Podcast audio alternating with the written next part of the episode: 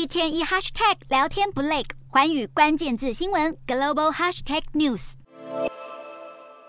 爱尔兰民众不畏细雨，夹道热烈欢呼，更兴奋挥舞手中的美国国旗，欢迎美国总统拜登衣锦还乡。而拜登也开心与当地民众互动。拜登才刚结束北爱尔兰行程，便启程前往爱尔兰首都都柏林，正式展开寻根之旅。拜登与爱尔兰总理瓦拉德卡会面，第二站在前往祖先居住的劳斯郡，在爱尔兰副总理马丁的陪同下，参观著名观光景点卡林福德城堡。据说当地还将搭建一座以拜登命名的拜登桥。拜登的爱尔兰祖先在一八五零年代为了逃离大饥荒移居美国。拜登一直以来都以爱尔兰血统为荣。事实上，美国多年来都有时任总统访问爱尔兰，从甘乃迪、雷根一直到最近几任，包括克林顿、奥巴马以及川普，在爱尔兰受欢迎程度都超过其他国家。在美国政坛近年两极化的情况下，与爱尔兰的关系是少数共和、民主两党都有共识的议题。美国政府始终力挺能够让爱尔兰以及北爱地区获得稳定的贝尔法斯特协议，而拜登之后还会到爱尔兰国会发表演说，重申两国关系的重要性。